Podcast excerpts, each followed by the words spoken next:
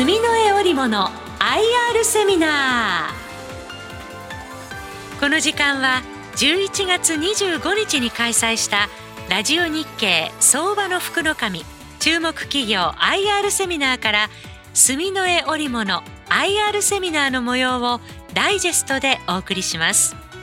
ご出演は住の江織物代表取締役社長永田哲平さんです。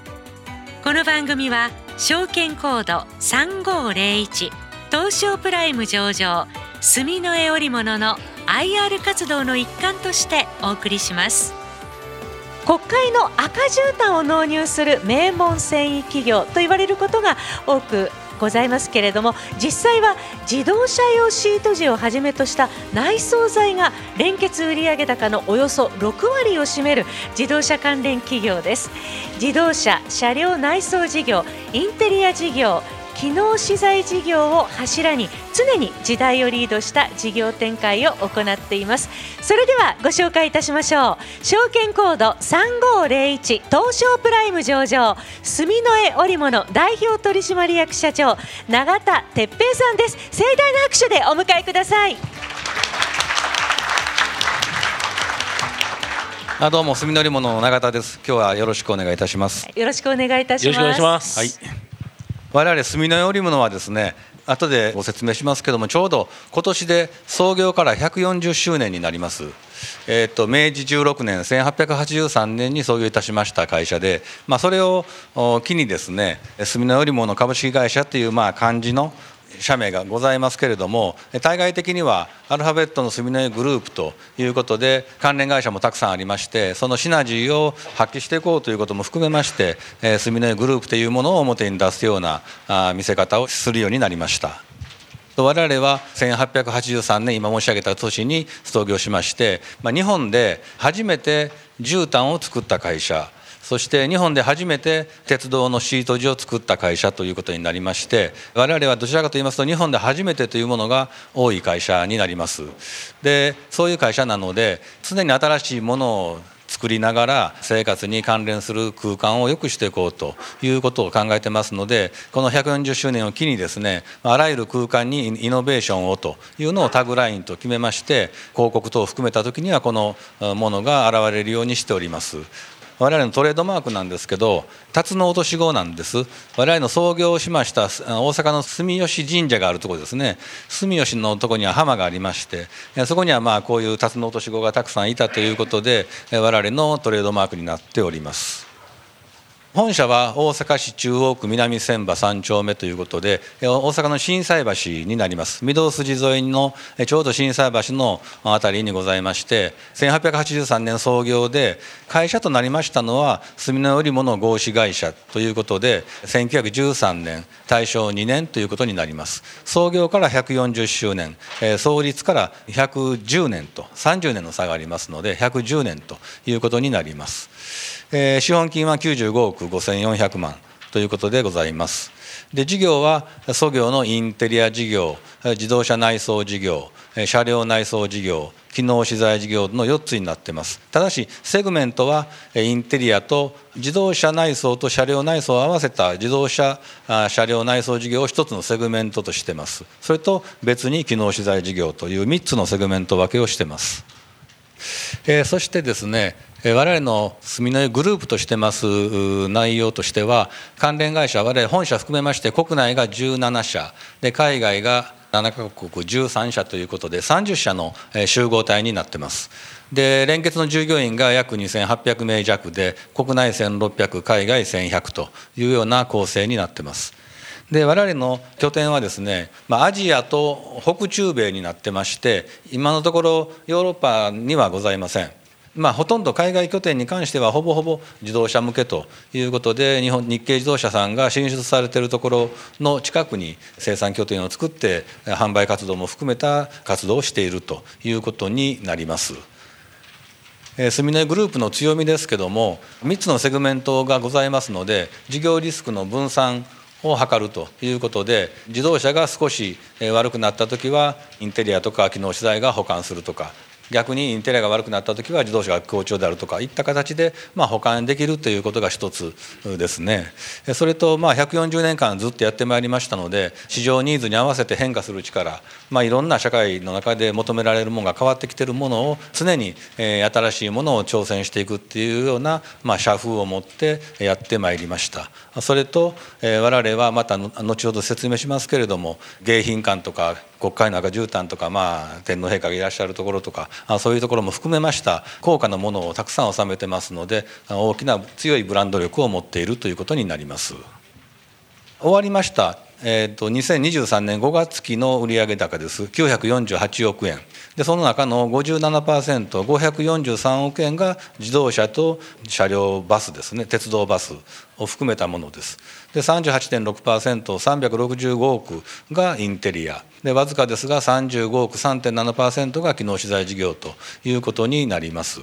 まあ、今ずっと申し上げたところですけれども大体今まで自動車の売り上げはこの間3年ほど前までずっと3年間コロナで生産台数が非常に傷んでたんですけれども、まあ、昨年から回復しだして今期も回復途上ということで、まあ、まだ来期に向けてまだ100%には戻ってませんのでまだ伸びますので自動車の方がもうちょっと伸びていった時にはこの辺が60%か60%強ぐらいになるのかなというようなイメージをしてます。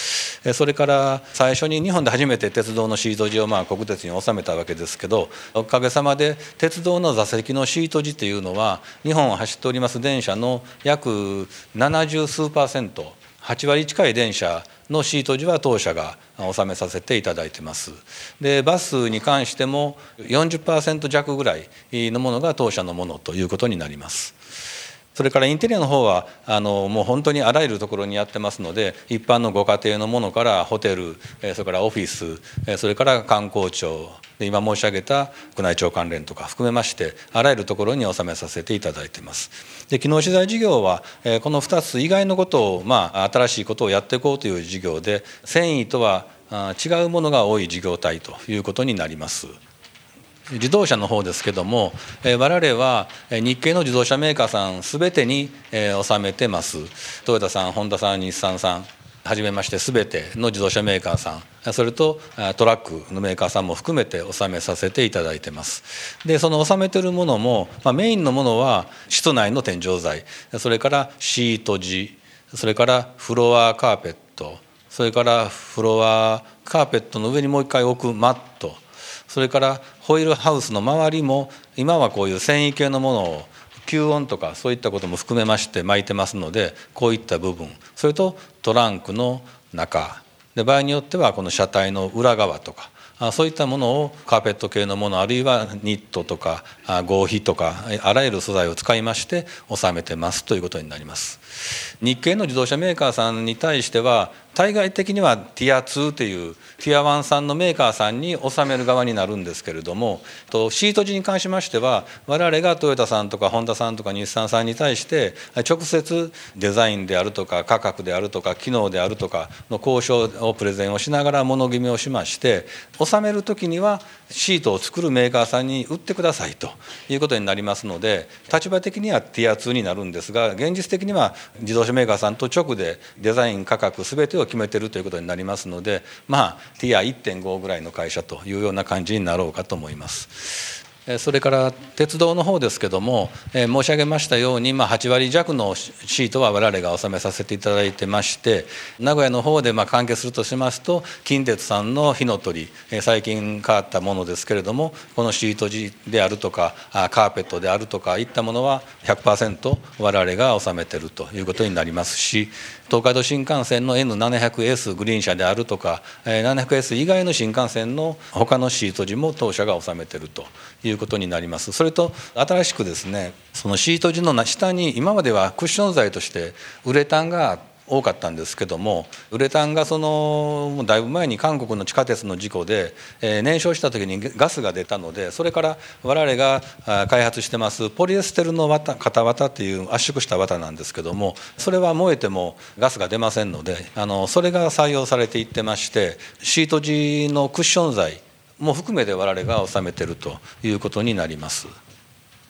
えー、と強めの中で、まあ、市場ニーズに合わせて変化する力ということで、まあ、ずっとこの140年間ですね、まあ、いろんなことがあったんですけれどもまあ、最初はこういう、まあ、官樹政府の仕事ということをやりだしましたけども徐々にそこから民間の仕事の方にも移っていって、えー、自動車があの出だしてきますと自動車サイドの方にも入っていくとで日本自身がグローバル化していた時に我々もグローバル化でタイアメリカ中国インドネシアインドメキシコベトナムという形に出ていったとでまあ、リーマンショックをまあ乗り越えながらですね、まあ、現在まで来てるということになります。でここが我々の、まあえー、創業の辺りなんですけども村田伝七という、えー、米国商お米屋さんですよね住吉大社の境内の近くにある、まあ、大きなお米屋さんだったと思うんですけども、まあ、そこの七男七日の方で、えー、日本で初めて、まあ、絨毯というものをこの方が作り出したということになります。でそれをやりだした評判が出てまいりまして明治24年に今の国会議事堂の前の帝国議会議事堂っていうのに絨毯を3891平米ということですので非常に大変だったと思うんですけど作るのが、まあ、これを収めましたと。それと日本の鉄道というのはまあもっと昔からあるわけですけれども最初はまあ輸入物のシート地を使ってたんですけどもやっぱり国産化しないといけないということで当社のモケットというまあ非常にまあ今のあの鉄道のシート地大半がこのモケットという密度のある織物なんですけどもそれをレールのデザインを取り入れたようなデザインをしてですね国鉄さんに採用されそれから船舶であるとか市電とかですねいろんなところに普及していったということになります。で自動車産業の方はまず日本でまだトヨタさんなんかができない時ですねアメリカのフォードとかゼネラルが日本でまあノックダウン生産だけをしてたと部品を持ってきて組み立てだけをしてたっていうふうなことをやってまして、まあ、その時にカーペット含めシート地をまあ炭乗り物の方から供給したという形で昭和6年に自動車にはまあ関係しだしたということになります。で日系の方はですね1958年にトヨタさんが初めてトヨタさん向けににナイロン製のシート地を納入したというところから各自動車メーカーさんの方の仕事がだんだん拡大していったということになります。これはおまけなんですけど当時の我々の経営者は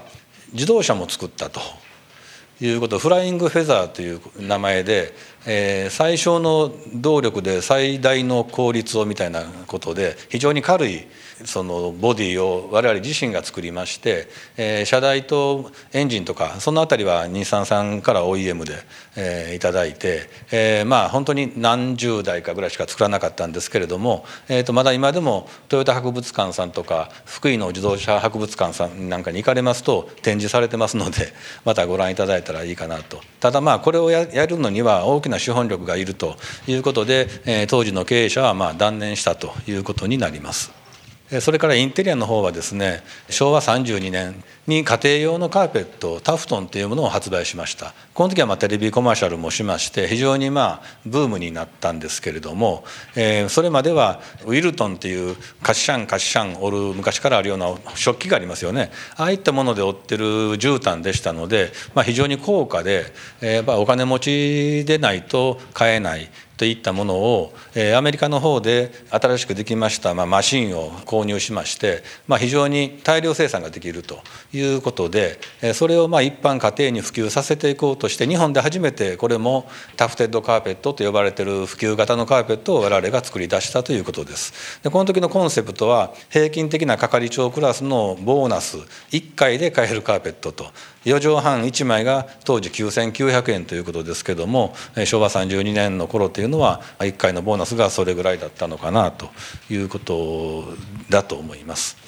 それと国産日本で初めてのタイルカーペット今の皆様の足元にも引いてますけども50センチ角のカーペットをつないでいくっていうんですか、敷き詰めていくような代物なんですけどもこれも日本で初めて我々が生産いたしました。今はほとんどのオフィスがタイルカーペットになってます。それから今先ほど申し上げましたように、まあ、一番最初に、えー、1994年にタイにまず、え、進出しましてそこから、え、アメリカ中国インドネシアインドメキシコという形で、え、グローバルのネットワークを、え、拡大してまいりました。で我々は、特に会社としましては環境に対して非常に力を入れてまして KKR プラス A、健康環境リサイクルとアメニティ快適さというのが我々の、まあ、開発テーマであります。ですので健康とか環境とかそういったものに配慮した商品をたくさん作ってます。その一つがスミトロンというこれはペットボトルをチップにしたものを、まあ、半分以上ですね50%以上使って作ってます。ポリエステルの糸なんですけども、まあ、一般家庭のカーペットであるとか最近ではこれからは自動車のシート地もこういう環境型のものが求められるということでこの糸が使われていくことになります。それと後でご紹介しますけども水平循環型リサイクルタイルカーペットエコスというのは、まあ、まさに日本のそのカーペットは使い終わると燃やせないので参拝になりますのでそれを全部埋めていかないといけないんですけどもそうするともう埋め立て地が、え首都圏とか近畿圏も含めてかなり少なくなってきてるということで、まあ、それの対策をするためにそれをまた粉砕しながらまたカーペットに戻していくようなこともやってます後で説明いたします。でブランド力ということであの手織り緞通という140年我々が一番最初に手で糸を結びつけていくような緞通と言われてるものがあるんですけどもこれは例えば赤坂離宮の朝日の間のこの桜がこう散ってるような非常にあの優しい色の絨毯とかですね郷土迎賓館の方にもありますし宝明殿という、え、日本が国賓を招いていろんな宴をする時に使われる大きな宴会場がありますけれどもそこも我々のその手織りの緞通を敷いてます。えー、世界でも最大級の手織りの緞通ということで、まあ、非常に大きな面積ですのでそれだけのものを手で作るっていうのは非常に大変なんですけども、まあ、そういったこともやってます。えー、中継です。えーと、我々は中期経営計画を出してまして、まあえー、2022年から24年それから27年この6年の計画を作っております大きな数値としましては最終年の2027年5月で連結売上高を1000億円以上営業利益率5%以上ということは50億円以上を我々の目標としてます。それと財務体質の改善ということで DE レシオとか在庫回転率等の改善を進めていこうとしてます。それと、えー、もう一つは会社と社員のビジョンの共有ということで、今後当社がまあ大きく発展していくためには社員との関係社員がいかにうちの会社を理解しながら幸せに働いていけるかっていうことも含めた取り組みもやっていこうとしてます。でその3年間の中継の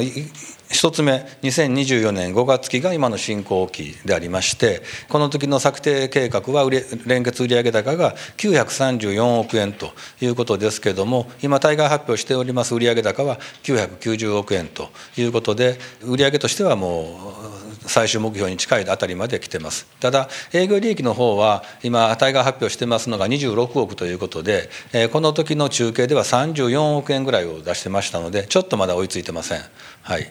で、えー、水位なんですがこここの点線で囲んでるところがコロナで大きく影響を受けた3年間です。でそのコロナ前が986億の売り上げで営業利益31億。経常利益29億、まあ、当期利益は4億6千万ということでいろんなちょっと減損終了したので少なくなってますその後915億797億817億と、まあ、利益の方も大きく影響を受けてですね自動車の生産台数もなく減りましたし電子部品が入ってこないとかロックダウンで上海が止まったりとかですね、まあ、いろんなことがありましたので、まあ、多大な影響を受けたということになります。ただその2023年5月期からやっと自動車も回復して一般の市販市況の方も徐々に回復してきましたので948億の営業利益12億9,000万経常利益15億というあたりまでは先期で戻ったと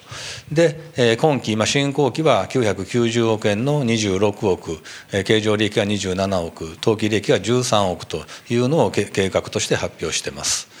ですのでこの最終的なところに達するためにはもう少し利益率の改善をしていかないとこの50億円というところには到達しないなということで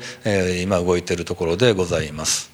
セグメント別では、えー、自動車車両内装事業の方はコロナ前が603億あったものが減っていって今期がまあ588億と営業利益も40億あったものが段階的に減っていって今期36億ぐらいまで戻ってきますよと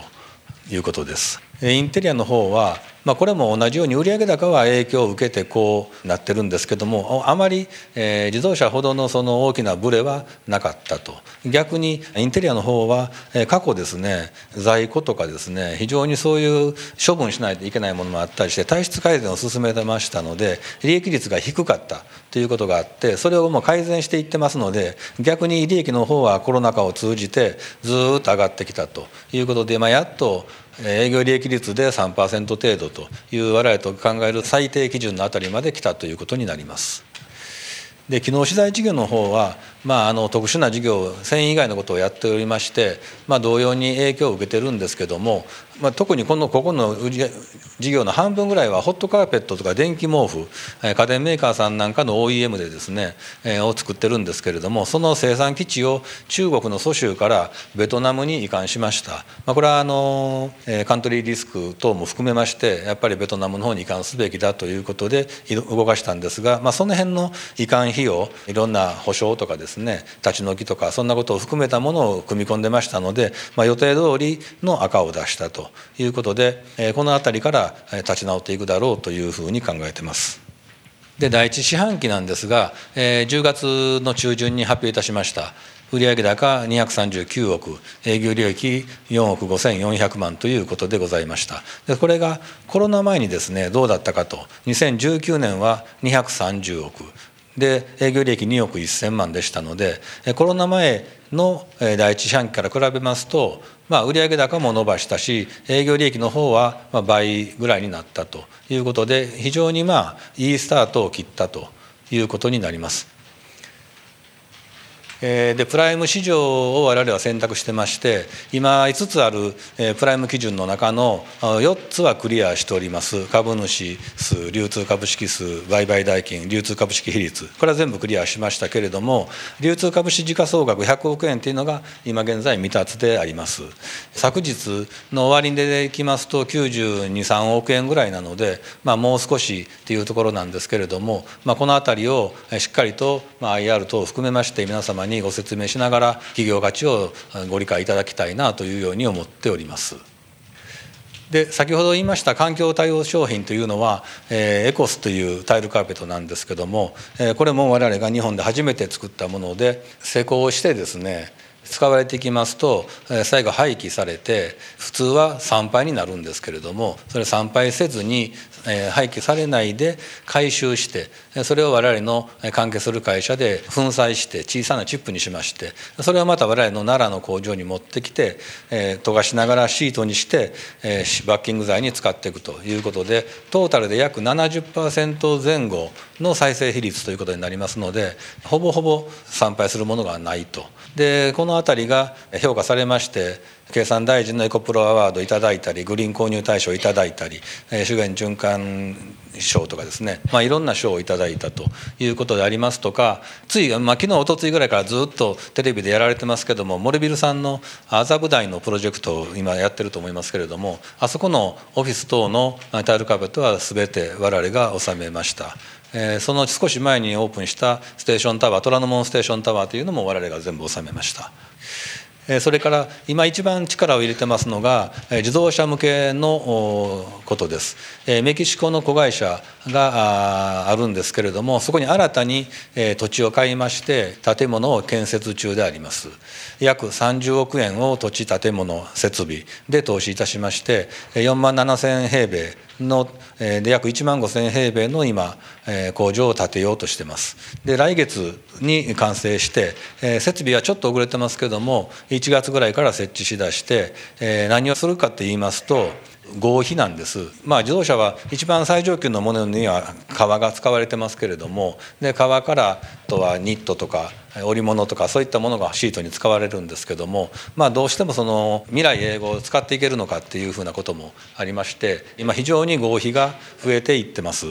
合皮の場合は革よりも安くてファブリックよりも高いというちょうど間ぐらいにあるものになりますのでファブリックからのグレードアップにも使えますし革からのコストダウンにも使えると。非常に今自動車メーカーとしては合皮の比率が増えていってます、まあ、その合皮を新しく建てます工場で作ろうということで考えてます、まあ、今までは我々アウトソースでやってきてたんですけれども企画であるとか仕様とかデザインは我々がやってましたけども生産は外部に委託してましたけどもこのメキシコからは当社で独自でやり出すということを考えてます。なので4万7,000平米の土地を買って1万5,000坪建てますけどももう一つこの工場が建つだけの土地を余らせてます。ですので将来的に新しい事業をする時にメキシコを活用していこうというようなことを考えているということになります。株式情報です。えーと、その今申し上げました株価ですね。これはまあ8月末の終値が2241円。で年間配当は70円で、えー、この株価でいうと利回りは3.12%というようなものであります。2019年の5月期というのはコロナ前ですね。コロナ前は3000円ぐらい。あったわけですね。3,000円とか。それがコロナでこれ本当に1400500円とか1700円800円2000円以下をずっと来たんですけどもこの2023年5月期の決算発表のあたりからやっと戻りまして2023年5月期を発表した時には2000円450何円でしたっけ？ぐらいあたりまで行きましたけども、まあ、まだ2200円程度のところにありますただ業績的にはコロナ前と今期はまほぼほぼ同じようなところに戻ってきてますのでそれから言うと我々とすると株価もう少しこの辺まで来るんじゃないのかなと思ってるんですけれども、もう少し上がってくれれば100億の水準はもう楽に突破するんですけども、まあ、そんなところにいるということになります。配当につきましては基本利益の3分の1を配当に回しますというふうに考えてまして70円が、その水準でありました。過去70円なんですけれどもコロナの間は非常に最終利益、苦労いたしましたので申し訳ないですが減配させていただいた時期がありましたけれども今の進行期の2024年5月からは70円ということでちょうどまあ当期利益外部発表の13億円という水準でありますと、まあ、ほぼ3分の1ぐらいの配当ということになりますので、まあ、今後我々が1000億50億の方に近づいていく段階で最終利益の方も13億から10何億20億20何億と上がっていくと思うんですがそうなってきますとここの配当水準というのは当然のことながら上げていくということになります。それと株主優待はですね過去やっておりませんでしたけれどももう少し我々の会社を認知していただきたいということも含めまして100株以上200株未満の方に関しては我々の700円相当のこれは機能資材事業部門が作ってます消臭剤なんですけど、まあ、2年間持つという非常にあの高性能のものですけどもそれをお渡しすると。で200株から1000株未満の方に関しましては、まあ、4000円相当のカタログギフトということで、まあ、お肉とか、まあ、いろんな食品関係とかですね当社のマットであるとか、まあ、動物のマットであるとかコインケースとかですね、まあ、いろんなものがあります。それと1000株以上になりますとカタログギフトが1万円ということでございます。一応ちょっと早足になったかもしれませんがでも、まあ、ほぼほぼの時間になりました。ありがとうございました。永田社長本日は個人投資家の皆さんのために分かりやすいご質問どうもありがとうございました。それでは改めまして証券コード3501東証プライム上場住之江織物代表取締役社長永田哲平さんでした。皆さんもう一度大きな拍手をお願いいたします。どうもありがとうございました。住之江織物 IR セミナー。この番組は証券コード3501東証プライム上場住の絵織物の IR 活動の一環としてお送りしました。